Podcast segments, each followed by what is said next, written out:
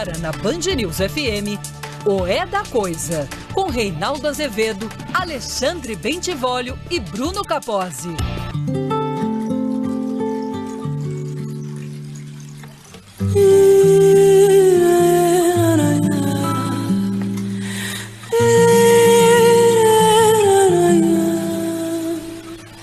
Meu Deus, meu Deus, se eu chorar, não leve a mão.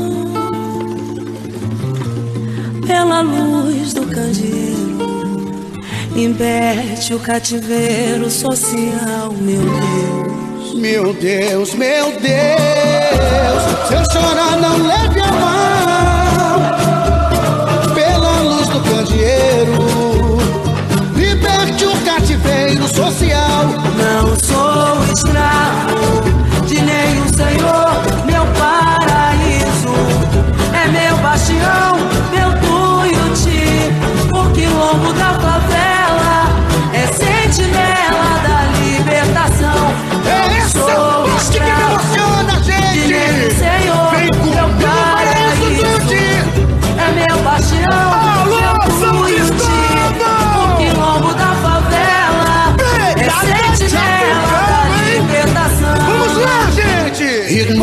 de olho claro da Guiné, qual será o seu valor? Pobre artigo de mercado. Senhor, eu não tenho a sua fé e nem tenho a sua cor.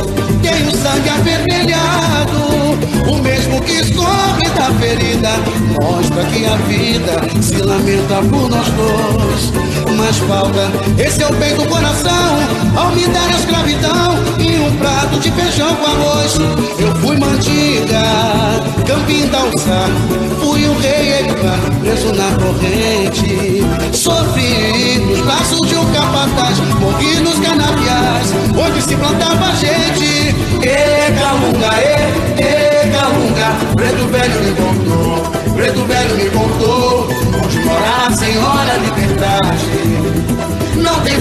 ferro nem feitor, e calunga, e, e calunga, preto velho me contou. 18 horas e 2 minutos no horário de Brasília. Começa agora para todo o Brasil mais uma edição de O É da Coisa, no último dia da semana, em que fazemos homenagem aos grandes sambas enredo dos carnavais. É. Porque nós aqui, a diferença do presidente da Fundação Palmares, lamentamos que a população não possa brincar, ainda que a gente possa defender que isso se faça com mais ordem, com mais higiene, com mais regra. Claro, tudo.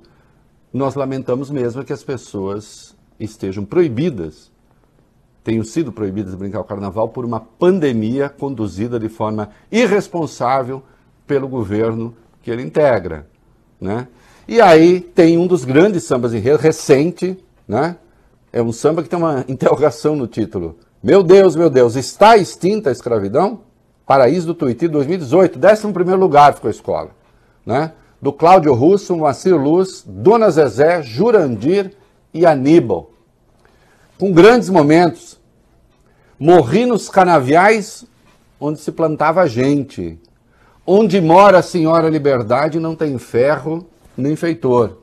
E assim, quando a lei foi assinada, a Lei Áurea, uma lua atordoada, eu gosto dessa expressão, assistiu fogos no céu, áurea feito ouro da bandeira, fui rezar na cachoeira contra a bondade cruel.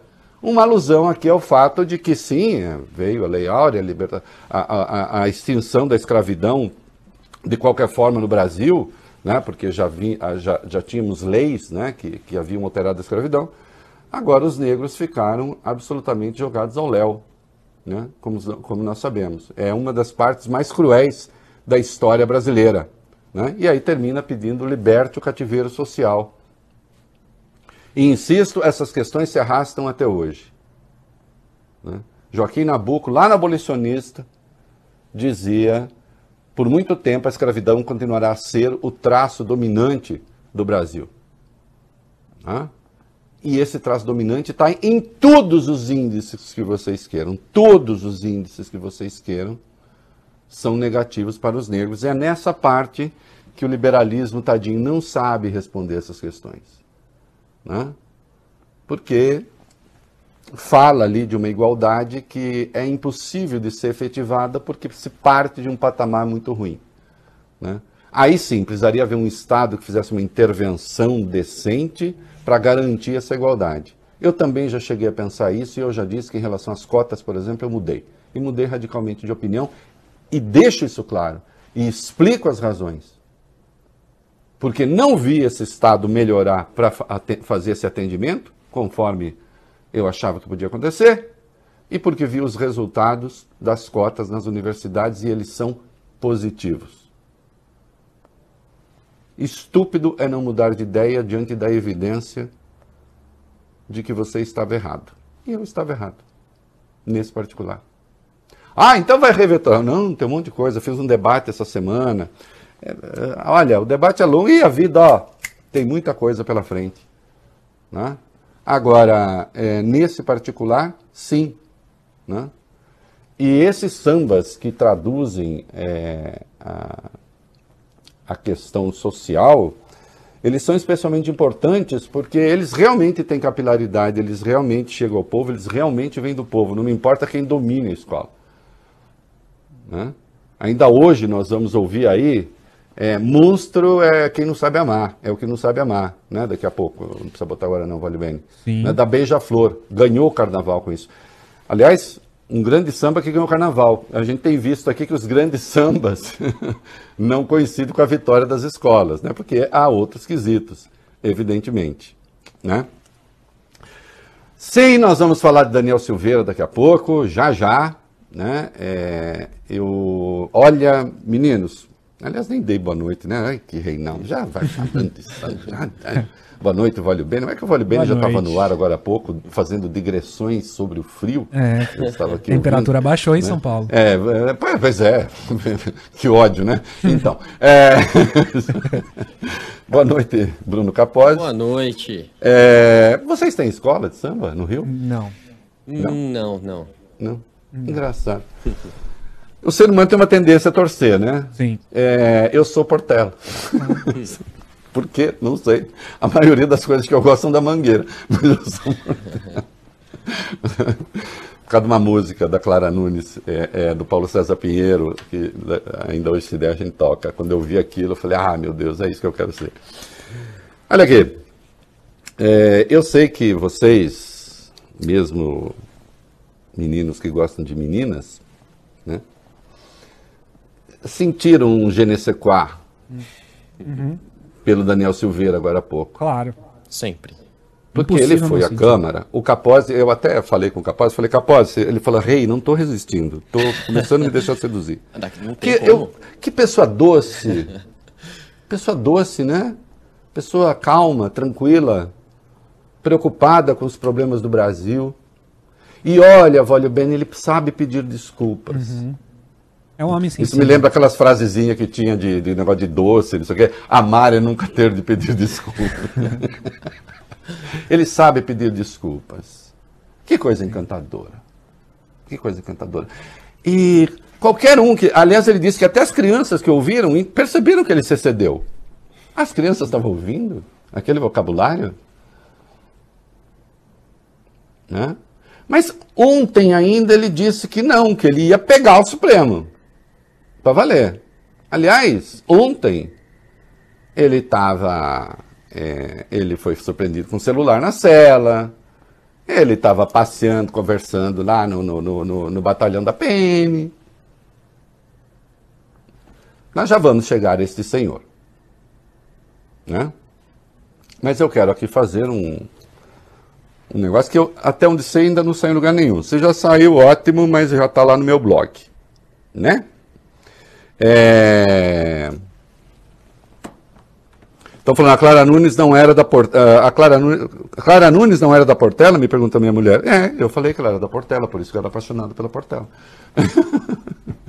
Olha aqui.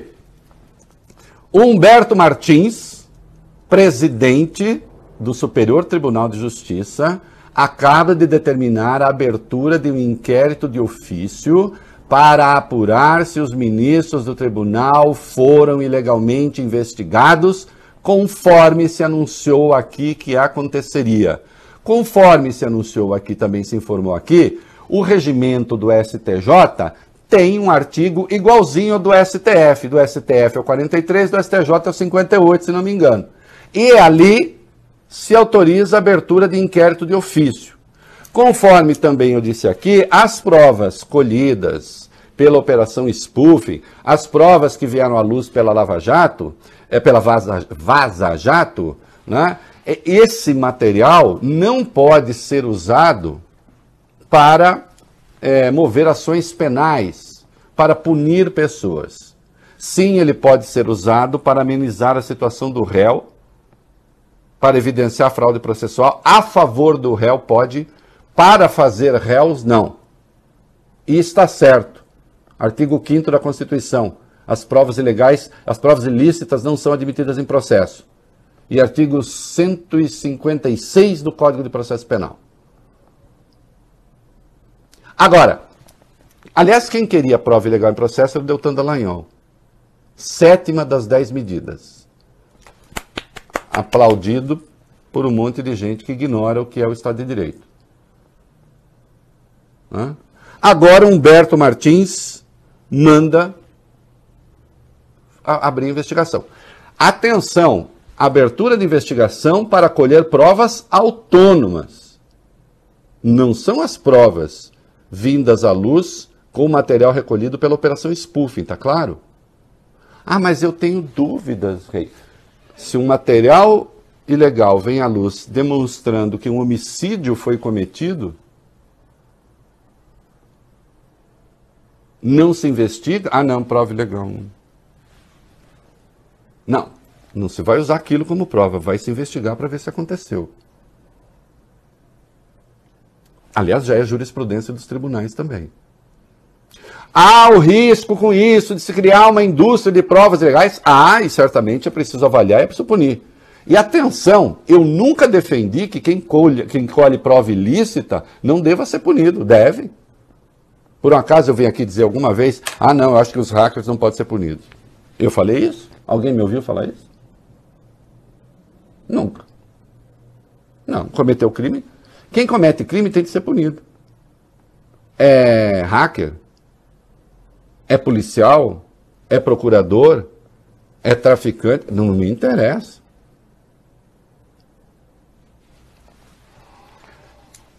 Essa investigação será muito importante e aí sim, se se evidenciar que ministros do STJ foram investigados sem autorização do STF, e há muitas conversas sugerindo isso, quem investigou, quem autorizou e quem, tendo poder legal de interditar a ilegalidade, não o fez, essas pessoas todas responderão criminalmente. Por isso. Onde está o problema? Nenhum.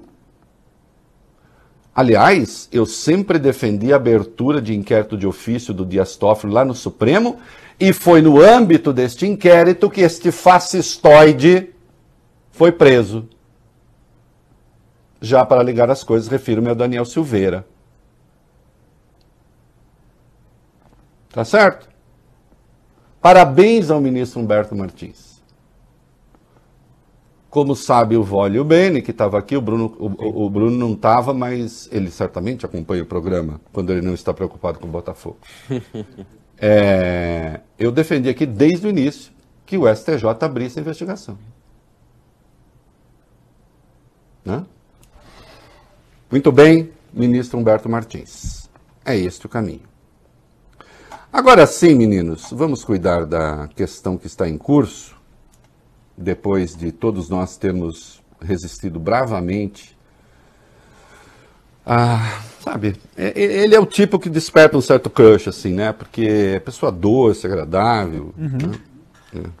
É, é, é, e ele é cheio, quando ele, quando ele fala em audiência de custódia, ele é cheio dos telocidos, né? É telocido, é, é, gosta de uma mesóclise. Né? Aliás, a gente olha para ele e vê uma mesóclise ambulante, né? É, é o Rui Barbosa, né? É, aí não, quando ele está entre os seus, aí ele já é um pouquinho mais duro. Aí ele já fala em, é, da surra de gato morto. Aliás, a relatora há pouco estava lendo as coisas que ele disse, que é só para as pessoas não esquecerem. Que é só para saber que tem dois Dan Daniéis Silveiras. Não é? Aquele do vídeo, aquele de ontem, o da audiência de custódia. Só falta fazer gugu dadá. Gugu dadá com mesóclise. Né? E esse, que é o mesmo desse agora há pouco. Oh, que elevado. Oh, vamos ao item 1, vamos lá. Hum, vamos começar então pelo tom do Daniel Silveira ou direto sobre a votação na Câmara, Reinaldo? Como você prefere? Não, não, não. Vamos, vamos com essa questão mais geral e Tá aí bom. a gente dá os. né? Beleza. Só pra, porque tem uma questão aí do, do, do- do- da maioria, uhum, que eu tenho sim. de explicar. Tá bom. O plenário da Câmara deve manter hoje a prisão do deputado Daniel Silveira, do PSL do Rio de Janeiro. Essa sessão que começou por volta das 5 horas da tarde tem previsão para ser encerrada ainda hoje à noite. Para que a prisão seja mantida, é preciso o apoio da maioria absoluta dos votos, ou seja, 257 votos no mínimo. Segundo o jornal O Globo, 18 das 24 bancadas da Câmara devem apoiar a manutenção da prisão. Daniel Silveira poderá participar dessa sessão, participou já por meio de videoconferência depois de decisão do ministro Alexandre de Moraes. Olha aqui. Tem uma questão aí que eu afirmei em vídeo, é, afirmei aqui sobre os 257. Obviamente, a única questão que faz sentido seriam os 257 para revogar a decisão do Supremo, até porque pode acontecer o que aconteceu na- no caso do deputado Santiago em 2020. Faz-se uma sessão esvaziada e aí a decisão do Supremo não vale. Quer dizer, um poder toma uma decisão e o outro poder, por inércia, diz que ela não vale. Obviamente, o outro poder, conforme ele confere a Constituição, dá o direito de derrubar a decisão do Supremo e não de não endossar, até porque a Constituição é ambígua a respeito. Acontece que no caso do Santiago, eu vou explicar. Ah, você errou agora. Não, não, é, não, a questão não é de erro. A questão é do óbvio. Agora, se a mesa tira uma interpretação, porque não está na lei, aí é outra coisa. Uma interpretação que eu, pessoalmente, considero absurda, incorreta, mas tem com base num texto que eles encontraram do Alexandre de Moraes, numa consideração lá qualquer sobre isso. Então vamos lá. O deputado Santiago tenha sido afastado do seu mandato. Não existe afastamento de mandato na Constituição. Isso é uma invenção do Supremo. E eu sou contra invenções. Não existe. O Cunha foi afastado ilegalmente. O tal do deputado Santiago também, desculpem. Não tem afastamento de mandato. Quando tentaram afastar o Aécio Neves. Como não tem, bom, então vamos ver. Para manter algo que não tem, estabeleceu-se ali que teria de ter a maioria absoluta, referendando o afastamento. Não se conseguiu a maioria absoluta e ele ficou. Vai se aplicar por analogia a mesma coisa agora. Então é preciso ter 257 votos para manter é, a prisão. Faz sentido? Nenhum. Ah, mas vamos tomar uma decisão que seja pró-mandato. Ok. Como não está escrito em lugar nenhum, porque o que está escrito no artigo 53 é que os deputados decidirão sobre a, deputados e senadores deci- decidirão sobre a prisão por maioria. Maioria? Pode ser qualquer uma. Insisto que sentido até teleológico faz um poder tomar uma decisão,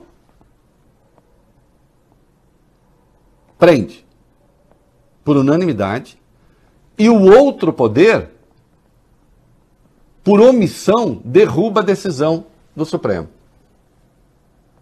Porque seria por omissão. Não, você tem que derrubar a decisão do Supremo. De fato, dizer, estamos derrubando. De qualquer modo, a decisão é essa, tem de ter 257 votos para manter a prisão.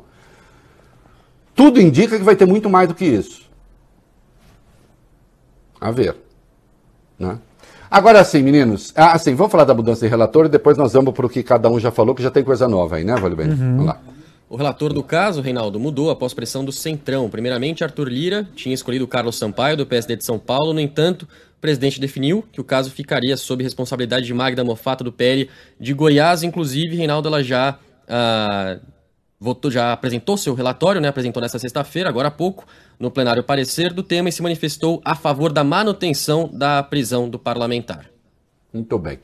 É, que que o que que o Daniel. Augusto já entregou para vocês de novo aí depois do início do programa, pode bem. Olha, foi bastante coisa. Primeiro que Tá o deputado federal Daniel Silveira adotou aquele tom que a gente falava há pouco, aquele tom conciliador. O Pedi- pudoroso mesoclítico. É esse aí. Isso. Pediu desculpas pelos ataques ao Supremo, disse o seguinte: de maneira alguma me considera um risco à democracia. Não, tá errado, de maneira nenhuma, não existe de maneira É. alguma, viu? Ô mesoclítico, já que você é tão chique, usa a língua assim com tanta propriedade, Momento de cultural. maneira nenhuma, tá bom?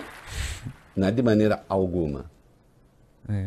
Vai. Ele participou de, por videoconferência, a gente falou há pouco. Ele disse durante essa manifestação que não ofendeu nenhum parlamentar. Não, claro. Ah, Reconhece- parlamentar não? Não, parlamentar não, parlamentar não. Reconheceu Aliás, que, ele não está lá por isso. Ninguém disse, olha, você ofendeu o parlamentar, você está preso. É. reconheceu que se excedeu, mas defendeu a ilegalidade dessa prisão. Disse o seguinte: assisti meu vídeo várias vezes, eu não consegui compreender o momento. Como ele da- se ama. Nossa! Nossa, ele quis assistir várias vezes, que cada vez que ele dizia uma boçalidade para aquela a whey protein acelerar mais, ele ficar mais bombadão ainda. Não consegui compreender o momento da raiva que ali me encontrava e peço desculpas a todo o Brasil porque vi de várias pessoas, juristas renomados, senhoras, senhores, adolescentes, qualquer tipo de classe que perceberam Olha que, me má excedi, você é. Hum, hum. perceberam que me excedi de fato na fala. Foi um momento passional. Ai, Vale bem, desculpa, ontem enfiei a faca em você, eu tive um momento passional, mas eu tô pedindo desculpa. Por favor, não leve a mal, tá?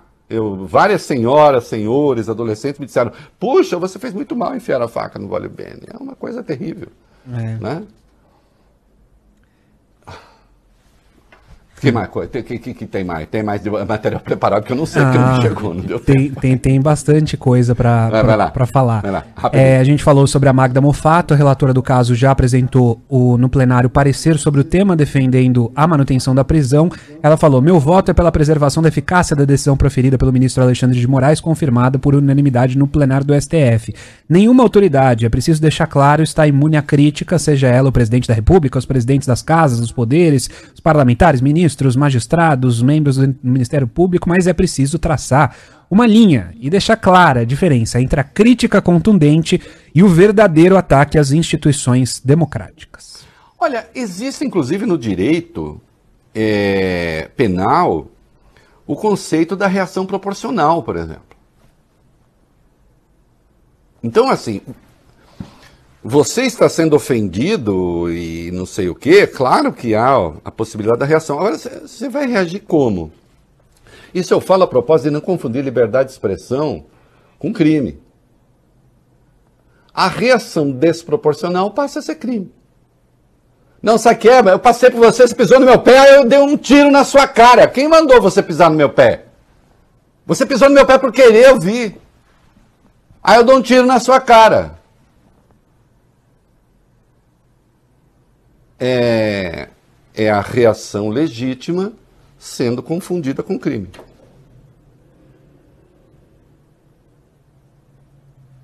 É preciso parar com isso. E se for o caso, aliás, se for o caso, não, é o caso. Que a Câmara, que o Congresso, estabeleça distinções entre o que é, entre o que está coberto pela imunidade e o que não está. Há de estar coberto pela imunidade. Gostou dessa? Ops, ei, Silveirão?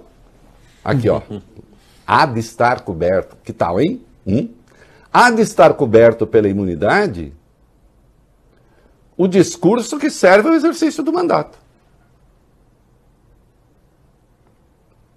E há de se considerar também que a imunidade serve necessariamente à defesa do Estado de Direito. Essa é a questão conceitual de fundo.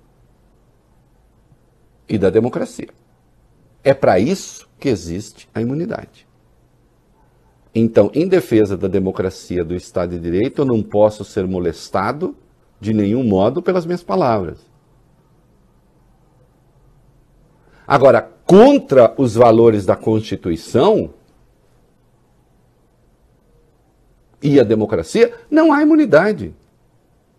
Porque senão o terrorista reivindica a sua condição de discurso político.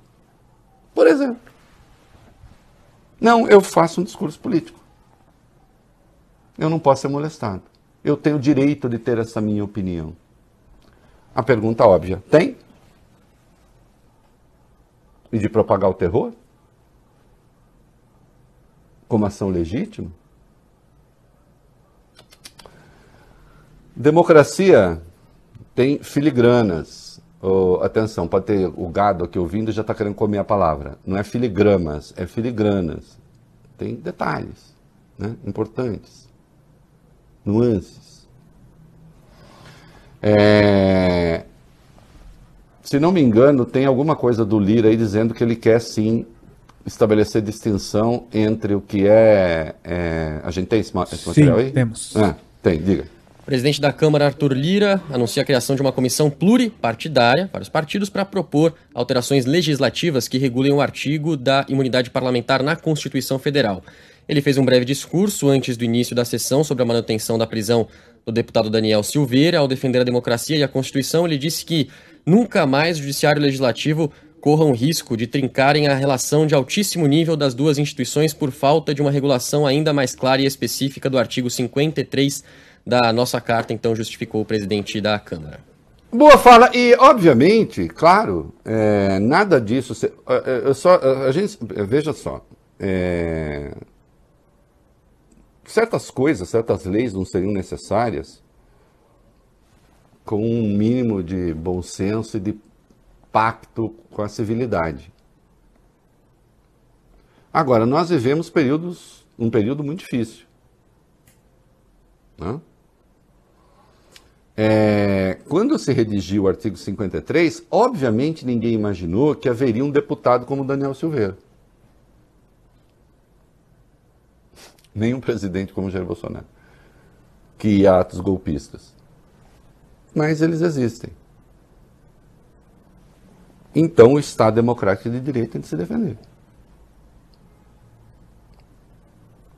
E existem alguns nefilibatas que estão no mundo da lua, nas nuvens, ou então os selenitas, esse sim no mundo da lua, é, que, oh não, porque eu sou flagrante, por exemplo, flagrante na internet, não está escrito. Ora, tem uma. Tem paciência. Né?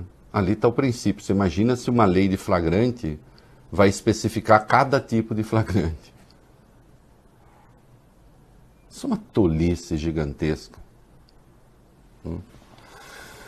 É, assim, nós vimos a, até a questão do Conselho de Ética. Vai lá que eu quero chamar a atenção Sim. de novo para uma coisa aqui. No Conselho de Ética, o caso de Daniel Silveira será analisado na próxima terça-feira. O presidente do colegiado, Juscelino Filho, do DEM, prometeu o assunto será tratado de forma rápida. Assim que o relator do caso for escolhido, advogados terão até 10 dias úteis para apresentar a defesa e a reunião vai funcionar de forma híbrida, com presença de alguns fisicamente e outros virtualmente. Existe a denúncia da Procuradoria-Geral da República feita ao Supremo contra esse senhor, que eu espero que seja admitida logo para que ele se torne réu, réu na cadeia. Né? Agora, eu lembro aqui que a cassação pode ser um caminho para ele ficar feliz. Que aí o caso vai para a primeira instância do Rio de Janeiro. Nossa, você acha que não vai acontecer? Se for para a primeira instância do Rio de Janeiro, vai ficar lá parada? É, respondo assim: o caso vai para a primeira instância do Rio de Janeiro. Então ele tem que continuar deputado preso para ser julgado pelo Supremo. Inclusive para os patetas que dizem que julgamento de Supremo é foro privilegiado, expressão que eu sempre, na qual eu sempre cuspi, né? é foro especial. É um julgamento só. Tá bom. Ah, ele vai ter a primeira instância, depois ele vai ter a segunda instância. É, sei lá. E há tantas coisas no Rio de Janeiro é, nessa área que são. Não é porque o Rio é o Rio, o Rio é maravilhoso. Mas há coisas, às vezes, que são incompreensíveis a um olhar mais racional, assim. Não sei se eu fui eloquente bastante. Então, deixa ele deputado, deixa. Assim ele ser julgado ali no Supremo. Né? Condenado, preso, em regime fechado, espero, né? somando as penas, inicialmente fechado, vai perder o mandato e vai se tornar inelegível.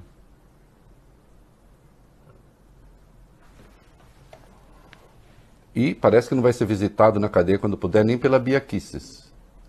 Né?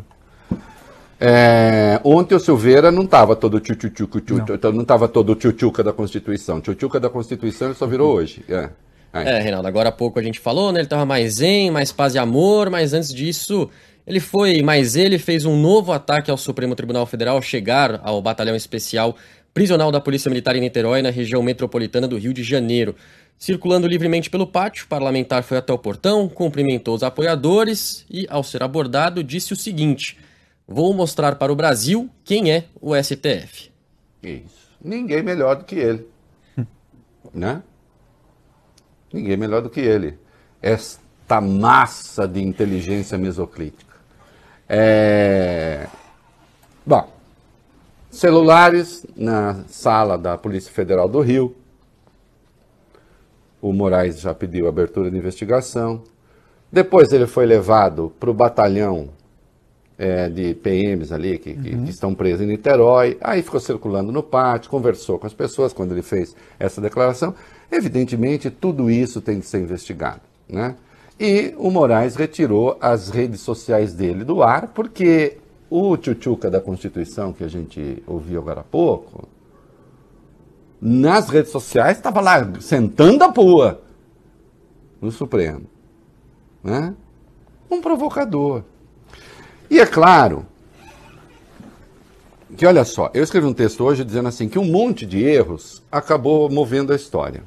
Foi um erro o general ter feito aquele tweet lá atrás. Foi um erro o Faquin ter ficado quieto lá atrás. Foi um erro o voto do Faquin como relator, porque o general fez aquele tweet ameaçando o Supremo para que ministros votassem de acordo com o Faquin. E Faquin ficou quietinho. Ah, ministro, por aqui não passa, viu? O senhor está todo coitado aí, ok. Foi vítima de uma agressão horrorosa. Estou aqui pedindo cana para esse cara. Aliás, eu fui o primeiro a pedir cana no Twitter para ele, né? Imediatamente. Então, logo eu vi o vídeo, né? isso ficou registrado na história, não é isso?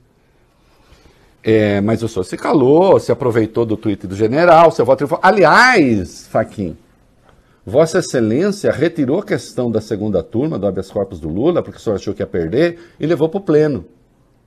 Que é uma coisa que o senhor gosta de fazer. Se eu achar que eu vou ganhar na segunda turma, eu deixo aqui mesmo. Se eu acho que eu vou perder, eu levo para o pleno. Não é mesmo?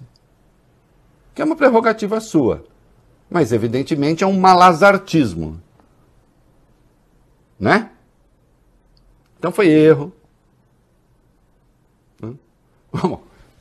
O erro, né, em sentido genérico desse senhor, nem se conta. O general Vilas Boas ter tirado um sarrinho do. Aí o Faquin solta nota com três anos de atraso, né? O general vai, vai, ironiza, tudo uma soma de erros coroado pelo vídeo. Agora, tudo isso fez com que o Supremo também, apesar de suas muitas divergências, estabelecesse uma linha dizendo: acabou, chega. Quem gritou chega a zorra foi o Supremo. Outros que seguirem o Silveira vão ser presos. Aliás, eu estou torcendo para alguns aí. Eu quero conversar com alguns deputados aí para sugerir um, uns vídeos. Viu? Tem uns vídeos aqui para sugerir. Deputado Carlos Zambelli, depois eu vou sugerir para a senhora fazer um vídeo. Tenho até os textos aqui para a senhora. Uma ironia, deputado.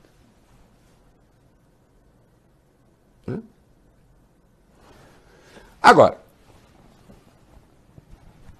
existe a chamada sede de protagonismo do omisso. E por aqui não passa.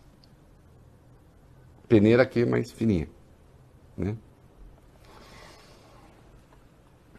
É, o Fux deu uma entrevista na Folha.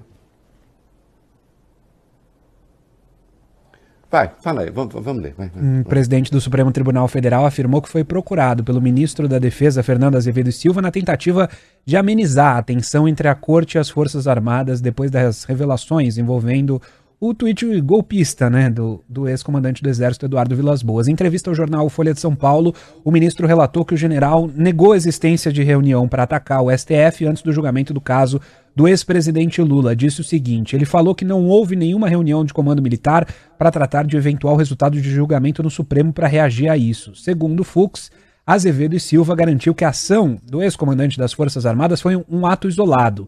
O ministro Fernando me disse para não deixar criar uma crise nisso. Vou ler o que me mandou. Em todas as minhas notas como ministro da Defesa, reafirmo o compromisso das Forças Armadas com a democracia e a Constituição de 1988. As Forças Armadas estão voltadas para o cumprimento das suas obrigações legais.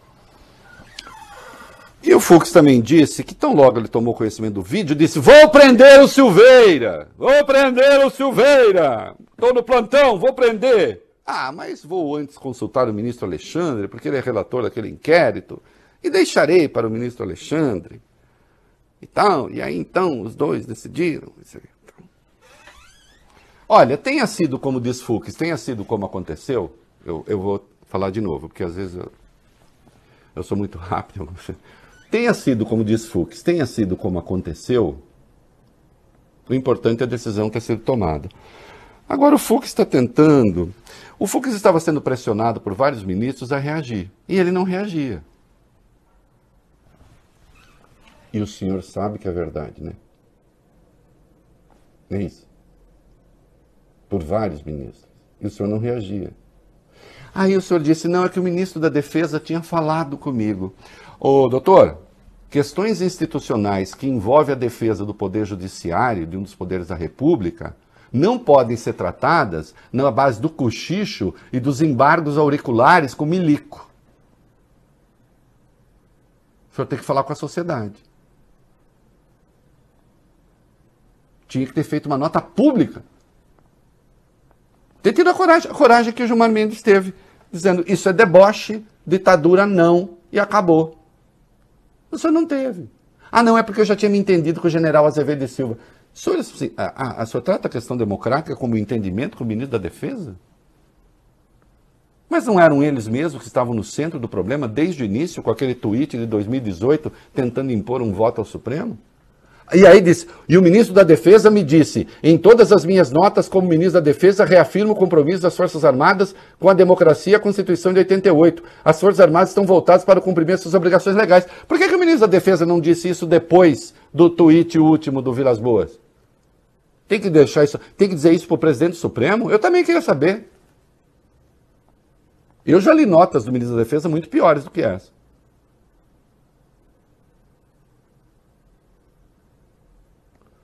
Ministro Fux, como a meninada brinca por aí, menos. Hum. Demorou a reagir. Foi omisso boa parte do tempo. O senhor sabe que essa história da prisão, sua indignação no plantão, prenda já. Não, claro, o ministro Alexandre não vai contestá-lo, eu sei.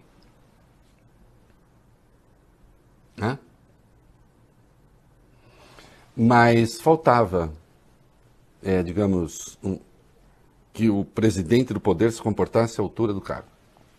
Né? E não, eu não acho que o fato do Daniel ter elogiado o senhor naquele vídeo o comprometa, claro. Né? A gente, ainda que isso possa indicar algumas afinidades eletivas que o nosso comportamento possa despertar, mas eu compreendo. O Bolsonaro já me elogiou, só que eu fui lá e repudiei o elogio. Preciso ser rápido nessas coisas. E na defesa das instituições, então, mais rápido ainda, Reinaldo Azevedo criou um problema enorme para o Vólio Bene agora. Hum, imagina. Eu me excedi. Sexta-feira, nada o Vólio é problema. Bene, ele agora refeito do impacto de Daniel Silveira, ele vai conseguir consertar. Alô? Voltamos. Falei, quatro você faz por três? Como assim? Ah, por três? quatro, quatro. Quatro minutos. Os quatro minutos mais bem empregados do rádio brasileiro. Olha, uma notícia preocupante. É. Um profissional de saúde do hospital de L'Aquila, na Itália, Reinaldo, foi infectado com a variante brasileira do coronavírus, mesmo depois de ter recebido a vacina Pfizer-BioNTech. A nova cepa foi identificada durante exames periódicos realizados em todos os operadores sanitários e analisada pelos institutos de zooprofilaxia experimental de Abruzzo e Molise. Vale lembrar, no entanto, que as vacinas disponíveis atualmente ainda não possuem eficácia comprovada contra as novas variantes e que, mesmo vacinada e sem desenvolver a Covid-19, uma pessoa pode pegar o coronavírus e transmitir para outras pessoas. Então, botar de última hora, como eu botei uma retranca como essa, com a palavra zooprofilaxia, é para derrubar É. qualquer um, né? Mas foi, de qualquer saiu, modo, sa- o saiu. Bruno Capozzi se saiu perfeitamente bem, né? Foi, foi. É, uma hora eu vou meter uma propinquarce de última hora. É? A gente gosta de desafio. Estamos na vibe Eduardo Silveira, palavras difíceis. Isso. A proposta propinquar-se quer dizer aproximar-se. É, olha aqui. Parece que ele não pegou. a- a- a- os sintomas são muito leves e também tem isso. Primeiro que sempre, quando você fala da eficácia de uma vacina, tem um percentual da população que mesmo vacinada vai ficar doente. Isso é próprio de todas as vacinas. É, outra característica importante da vacinação é que ele evita as formas agudas da doença e não houve forma aguda da doença. Agora, o que eu, eu quero chamar atenção aqui para uma coisa, e eu acho curioso que a imprensa não tenha se preocupado, porque é, isso é crime de responsabilidade, inclusive. O senhor ministro Eduardo Pazuello foi ao Senado e afirmou, nós demos aqui com destaque, certo, Vale Bem? Que as vacinas eram eficazes É. contra o vírus brasileiro aí. Garantiu. Ele garantiu. E só euzinho perguntei. Mas como ele sabe? Quem fez o teste? Cadê o estudo? Foi no laboratório que ele tem em casa? Tinha, no meu tempo, quando eu era criança, tinha um negócio que chamava pequeno químico, era isso? Tinha, tinha um brinquedo que a gente ficava misturando um líquido branco e ficava colorido. Acho que era algo assim. O Vale Bem, daqui a pouco, acho que ele acha tudo. Né? Ele tem o laboratório do pequeno químico lá no, no, no- no quartel em que ele mora, no hotel do quartel que ele mora. Ele contou uma mentira para o Senado. Pequeno químico mesmo, tô vendo aqui. A caixa. Sou maduro, mas tenho o cérebro indiano. Ele contou uma mentira. E passou.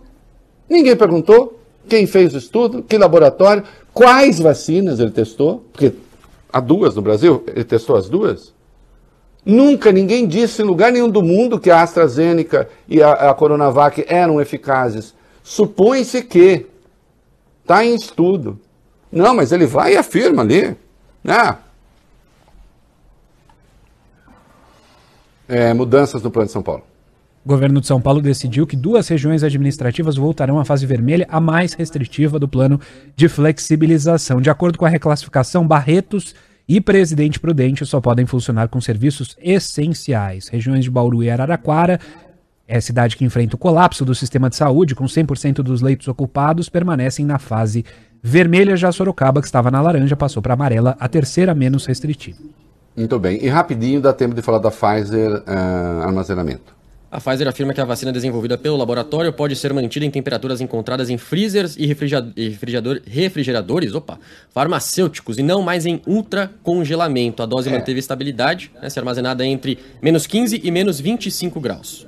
Isso facilita muitas coisas. E também dois estudos divulgados na semana apontam que a vacina da Pfizer contra a Covid-19 tem eficácia de 85% após a aplicação da primeira dose. Isso também é bom porque a depender você administra a administração da segunda e faz uma imunização mais aberta, com o maior número de pessoas, né? É isso aí, vai Bentes. Tô muito indignado com isso daí. E eu faço uma live ali, aquela estética Al-Qaeda com Zorra Total. Porque tem uma coisa ali, né? Mistura de estética Al-Qaeda com Zorra Total. E eu posso abrir mão de 5 bi de, de receita assim, né? Como quem Falta um gado ali, já que a gente está falando de gado, Copote. Olha lá. É, o presidente Jair Bolsonaro falou novamente sobre possíveis mudanças na Petrobras depois de a estatal anunciar um novo aumento no preço dos combustíveis nessa semana. Na tradicional live de quinta-feira, nessa estética um pouco prejudicada. Tradicional é muito boa, né? Que é tradicional que nem aquelas que saíram do Cafofo do Osama, né? Olha, tá. O presidente cobrou diretamente o presidente da estatal, é, Roberto Castelo Branco. Vamos ouvir e ver o que disse o presidente. Eu não posso chamar a atenção da, da Agência Nacional de Petróleo, porque é independente, mas tem atribuição também, não faz nada. Você vai em cima da Petrobras, ela fala, opa, não é obrigação minha. Ou como disse o, o presidente da Petrobras, a questão de poucos dias, né? Eu não tenho nada a ver com caminhoneiro, o aumento do preço aqui não tenho nada a ver com caminhoneiro. Foi o que ele falou, o presidente da Petrobras. Isso vai ter uma consequência, obviamente, né? E depois ele disse que ele não vai interferir na Petrobras. Eu- eu- o Tarcísio faz aquela cara, Sim. assim, os dois, porque são dois milico ali, né? É, o outro milico também é do Imeta, milico também. É, faz aquela cara assim, dizendo, olha onde a gente foi amarrar o bode. É, pois é, né? Enfim. É, bom, vamos explicar qual é a coisa e qual foi a decisão que ele tomou. Vai lá. O presidente Jair Bolsonaro decidiu, junto com o ministro Paulo Guedes, que o governo irá zerar por dois meses os impostos federais sobre o diesel. A medida começa a valer no dia 1 de março. Ele disse o seguinte, aspas, para Bolsonaro. O que é que foi decidido hoje? Não haverá qualquer imposto federal no diesel por dois meses. Então, por dois meses, não haverá qualquer imposto federal em cima do diesel. Por que dois meses? Porque nesses dois meses nós vamos estudar uma maneira definitiva de buscar zerar esse imposto no diesel, até para ajudar a contrabalancear esse aumento, no meu entender, excessivo da Petrobras. Palavras de Bolsonaro. Além dos combustíveis, Bolsonaro também decidiu zerar os impostos federais sobre o gás de cozinha, aspas para ele. Hoje à tarde, reunido com a equipe econômica, tendo à frente o ministro Paulo Guedes, decisão nossa. A partir de 1 de março agora não haverá mais qualquer tributo federal no gás de cozinha ad aeternum. É, eu gosto quando ele apela o latim, o do ad a eterno, né? Que o ad a eterno fica um- parecendo uma coisa mais sofisticada, assim.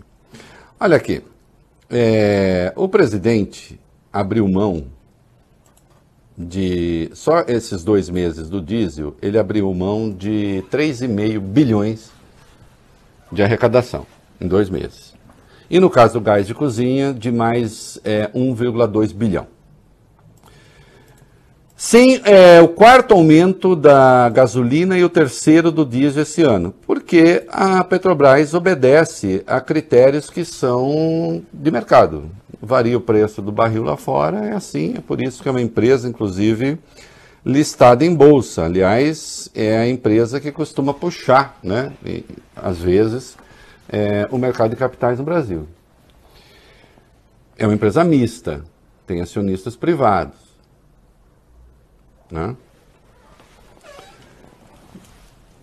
E há uma coisa. Agora, a, a, a, a trampolinagem política aí consiste no seguinte: os impostos federais em gás de cozinha são de apenas 3%. Ele abre mão disso, o preço para o consumidor muda muito pouco. Mesmo no diesel, a variação não é tão grande, porque os impostos federais são de 8%. Agora, qual é a trampolinagem aí? Os impostos estaduais, os estados estão quebrados. A média de CMS de gás de cozinha é de 14%. E a média de, CMS, de, de 15%. E a média de CMS de, de diesel é de 14%.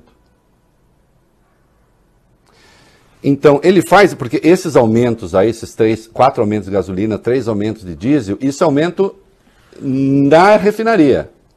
É a venda da refinaria. Quando sai da refinaria. Não é uh, um aumento preço final. Então, a gasolina aumentou na refinaria 10,3%, não significa não significa que ela vai aumentar 10,3% para o consumidor. Porque esse valor de refinaria, no caso da gasolina, corresponde a 35%, 35, 40% da formação de preço. Tá claro? Então, por isso que não há aumento correspondente. Os impostos também não vão aumentar correspondente, enfim. é, a alíquota do imposto não vai ter aumento de 14%, de, de 10%. Agora, o que ele está tentando fazer é empurrar a bomba para o colo dos governadores. E sem falar com ninguém. Sem negociar nada. Porque o negócio dele, como ele deixou claro, pô, aí vem em cima de mim. Cara, existe um ônus de governar. É uma questão de decência, inclusive, você negociar até com seus aliados políticos. Ele tem governadores que são aliados políticos. Aliás, o Ronaldo Caiado, que não sai da, ali da região perigosa do Bolsonaro, está é, preparado para abrir mão do, ICMS? Para fazer a vontade do seu líder? Que vai em cima do senhor. Vai em cima do senhor. Vai ter que abrir mão. Vai abrir mão do, do ICMS do gás cozinha? Vai abrir mão do ICMS do diesel? O senhor tem receita para isso? Mais uma coisa, não ficou claro, porque quando você faz isso tem que ter uma compensação. Você não pode simplesmente ir lá, capar a receita e dane-se. Você tem que falar, essa receita que eu estou deixando de receber aqui será compensada por isto. Não veio até agora a compensação. Veio a decisão, ele está fazendo uma live, deu vontade no Osama de falar, e o Osama falou. E com isso, 4,7 bilhões do cofre se foram. É claro que eu acho que em si a queda do preço do diesel é, é, é positiva, do gás de cozinha ainda mais. Né? É, agora, como será feito? Ah, e ele é. voltou a carga, vamos lá. Só antes disso, Reinaldo, que chegou uma novidade falando que essa decisão do presidente já está gerando reações no próprio Ministério da Economia uh, in, integrantes da equipe econômica também não sabem como compensar essas perdas da arrecadação provocadas pela medida. A área técnica do Ministério da Economia ainda não encontrou uma solução para a questão classificada por membros da pasta como uma encrenca criada pelo presidente. Então, tá vendo? É, é. só para deixar claro, isso aqui eu nem sabia quando eu falei não. isso, porque a notícia que acabou de sair que o Vai Benila recebeu. É. Que é óbvio, né? É óbvio. Esse negócio que eu acertei ontem com o Paulo Guedes, não acertou nada. Não acertou nada com o Paulo Guedes. Ele falou ali na hora. Por quê? Porque os caminhoneiros cobram dele. ah, e ele falou de novo da questão. Ah, rapidinho. Presidente, vamos, vamos. o Jair Bolsonaro, Sim. ele ah, voltou a falar sobre a política de preços dos combustíveis que é adotada pela Petrobras em um evento na cidade de Sertânia, em Pernambuco. Ele disse que vai acabar ah, o segredo de Estado sobre o valor do diesel. Além disso, Bolsonaro questionou a transparência da Petrobras. Olha, a velha história, evidentemente, as ações da Petrobras caíram, né? porque a Petrobras é uma ação, é uma, é uma empresa mista. Né? É, eu, eu, gosto, sabe o que eu acho? Eu gosto, como observador intelectual da cena, né? Porque o mercado, é, os mercados, né? os mercados, eles achavam que esse tipo de coisa aconteceria no governo do Haddad, por exemplo, ou do Ciro. Eles temiam até o Ciro mais. Né? Porque eu sou mesmo de pegar liberalóide, eu, eu, eu, eu, falo mal dos liberalóides mesmo. Tenho, não sou que nem o PT que fica tentando fazer acordo com essa gente. Ó, piriri, pororó, piriri, pororó. Não. falo mal dos liberalóides mesmo. Nenhum. Se for Ciro, vai ser intervenção na Petrobras, que. Ah, se for ah, Bolsonaro, não, porque nós temos o nosso Napoleão da economia no porte e no temperamento. Paulo Guedes. E aí? Né? Vai ter que arrumar.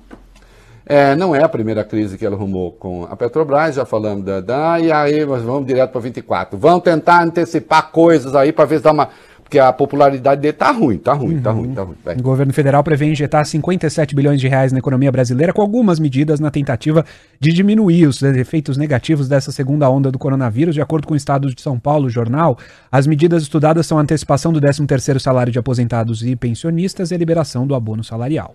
É isto aí, Volio Bene. Lembrando sempre, nós estamos aqui na semana que encerra homenagem é, aos carnavais, ao samba enredo. A Beija-Flor em 2018 foi campeã com grande samba.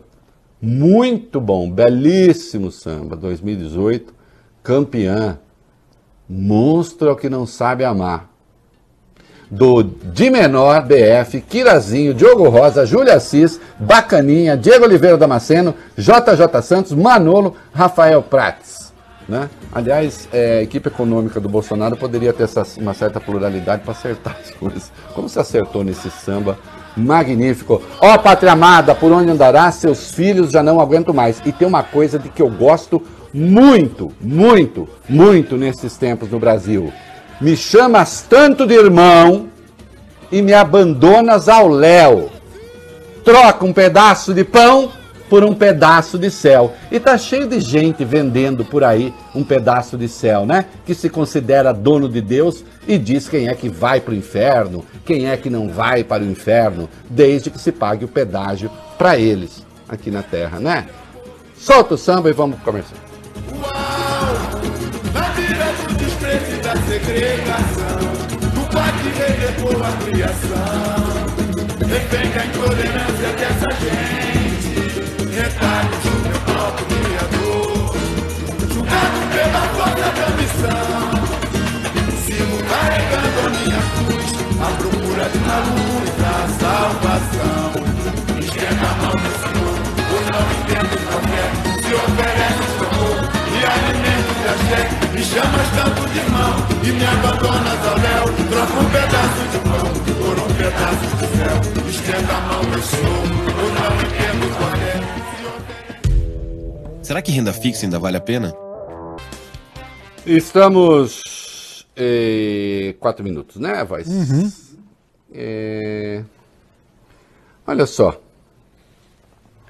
Não é que. Ah, não, isso aqui é outra coisa. Vamos lá. Vamos, vamos, vamos falar dessa, desta barbaridade, desta. Gente, é... vamos lá. Né? Eu nem tenho palavra. Né?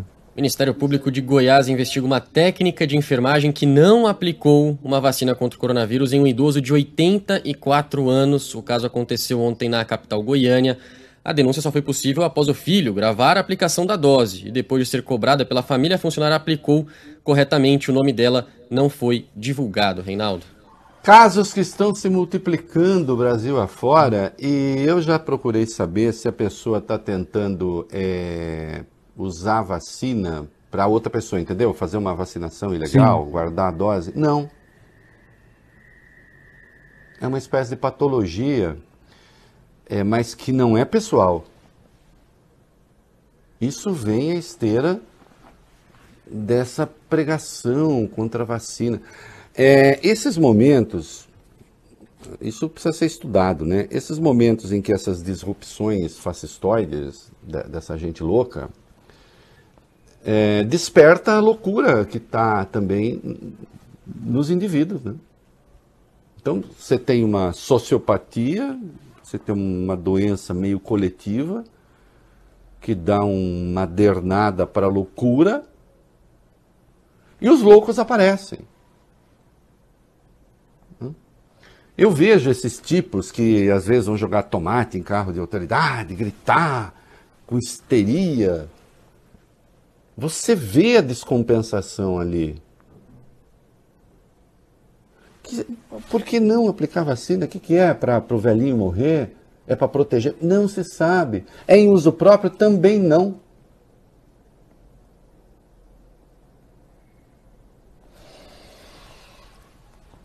Olha, às vezes o cara assim, a mulher tá lá parada, né?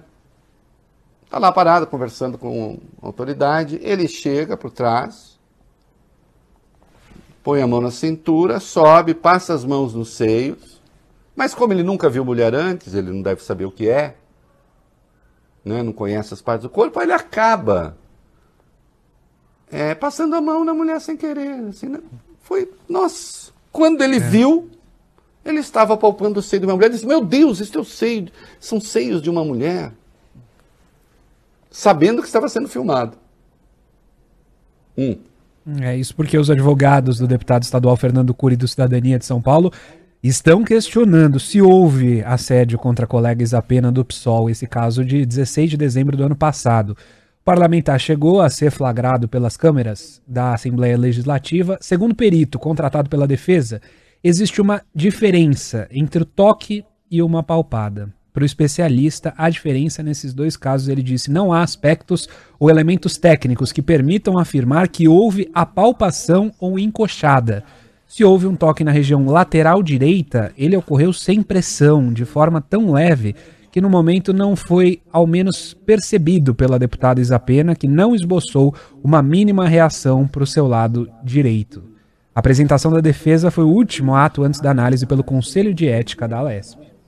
É, não sei, o técnico está fazendo o trabalho dele, mas, é, doutor, sendo assim, o senhor já deve ter levado, como é que é? Muito toque na lateral, uhum. ou mesmo atrás, sem que tivesse percebido. Foi bom? Gostou? Hum? Não, não vou falar, ah, deixa sua mulher de sua filha, não tem nada com isso. Não, o senhor mesmo. Olha, se tem amigo seu fazendo isso com o senhor, estou falando para o técnico, para a defesa, isso tem nome, chama broderagem. Viu? Aproveita e senta a pua. Ok? E eu defendo direito de defesa, claro. Agora, direito a, ao surrealismo, aí não, aí só na arte. Pronto, falei. Meninos, quem agora?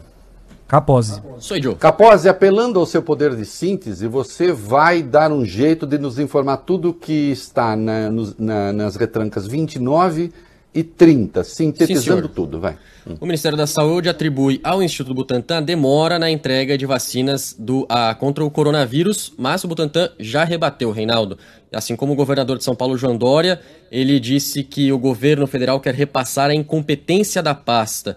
Isso foi dito em coletiva de imprensa hoje mais cedo. O diretor do Instituto Butantan também se manifestou. Ele disse o seguinte: vamos colocar a responsabilidade em quem tem responsabilidade. Ofertamos em julho 60 milhões de doses da vacina prontas para entrega ainda em 2020 e 100 milhões para serem entregues em 2021 e não tivemos resposta. Olha, é uma coisa, mas é um vômito. Isso é tão verdadeiro é tão verdadeiro, é, inacre... é estupefaciente. Isso é tão verdadeiro quanto essa história que o Vólio Bene vai contar agora. Hum. Porque o Bolsonaro, ele fez tanta campanha contra a vacina, depois mostrou a mãe sendo vacinada. Falou que a mãe tinha sido vacinada e tinha dito sim à vacina. É. É, sim, Vólio Bene, o que, que aconteceu? Hum, na transmissão de ontem na internet, o presidente disse que o funcionário responsável pela aplicação na mãe do presidente, rasgou o cartão de vacinação depois de aplicar o imunizante feito pela AstraZeneca e logo depois trouxe um documento com comprovante de outro imunizante do Instituto Butantan, Reinaldo. A mãe do presidente, obviamente, tem segurança, etc., e é justo que tem. Vocês acham que um funcionário ia aplicar uma vacina na mãe do presidente, ia pegar o cartão da mãe do presidente e rasgar e depois dar outro? Eu me pergunto, que tipo de imbecil acredita nisso? É o gado?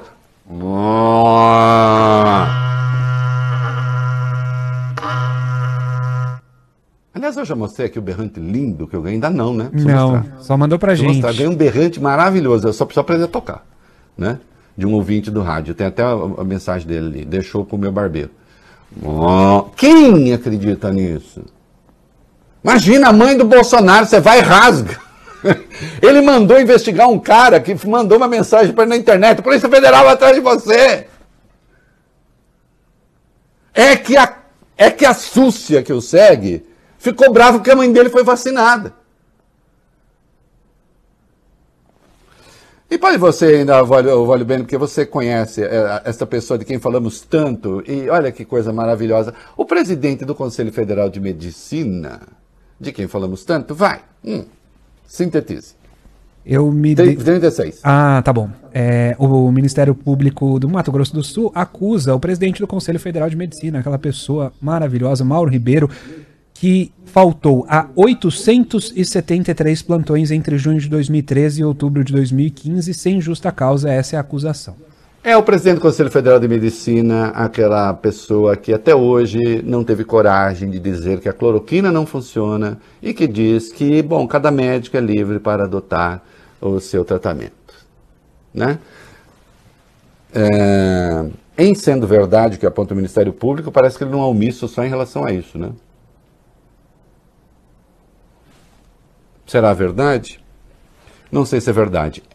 É compatível. Vamos começar. É, dois minutos, Vale Bene? Isso. Tá, vocês ficam, fiquem atentos aí da 31 a 34.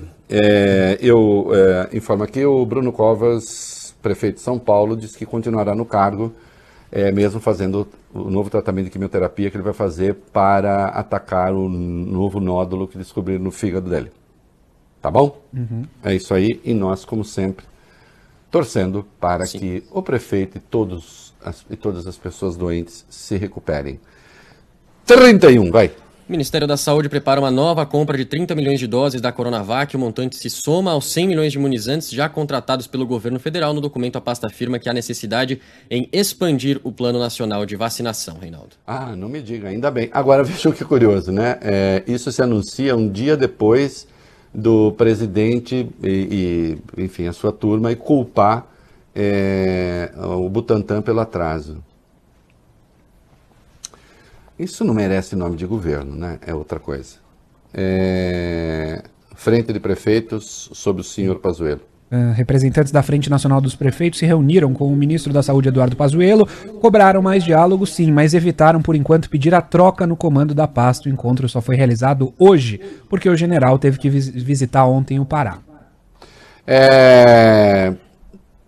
Estão tentando acomodar, né? Até porque ele fica, é isso, Bruno Capozzi?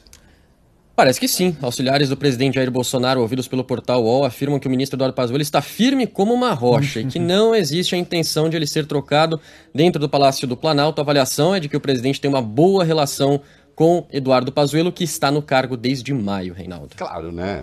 Um poderia encontrar outro que fizesse aquilo. Agora, o general e a rocha, olha, é, se a metáfora que não cabe, é uma, talvez uma montanha de gelatina, né? É, e CPI Covid, vai lá. O governo federal tem trabalhado para evitar ou pelo menos atrasar a instalação de uma CPI para investigar ações e omissões do Ministério da Saúde durante o combate à, epi- à epidemia, à pandemia do coronavírus.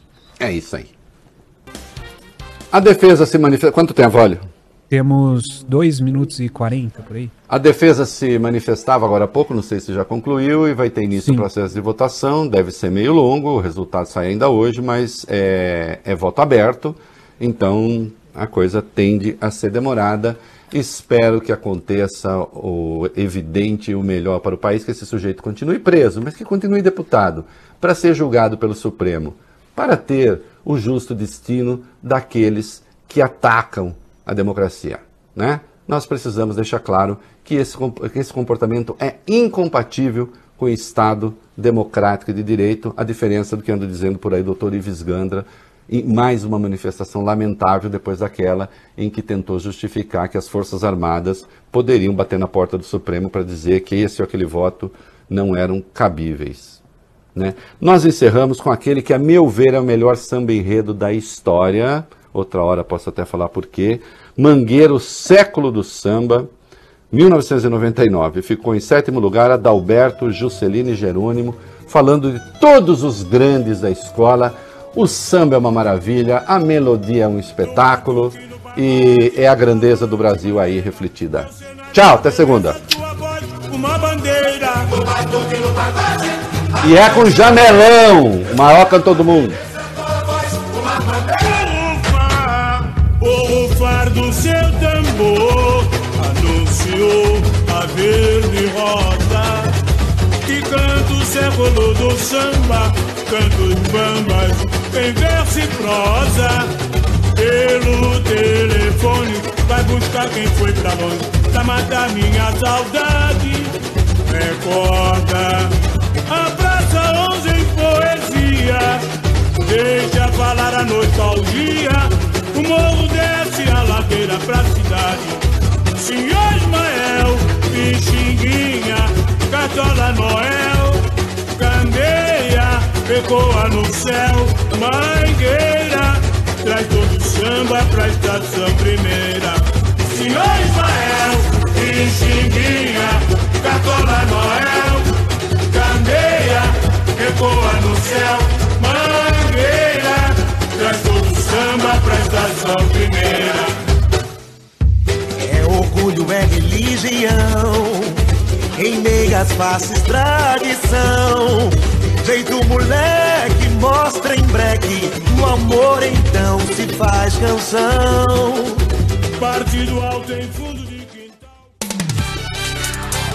Você ouviu o É da Coisa na Band News FM.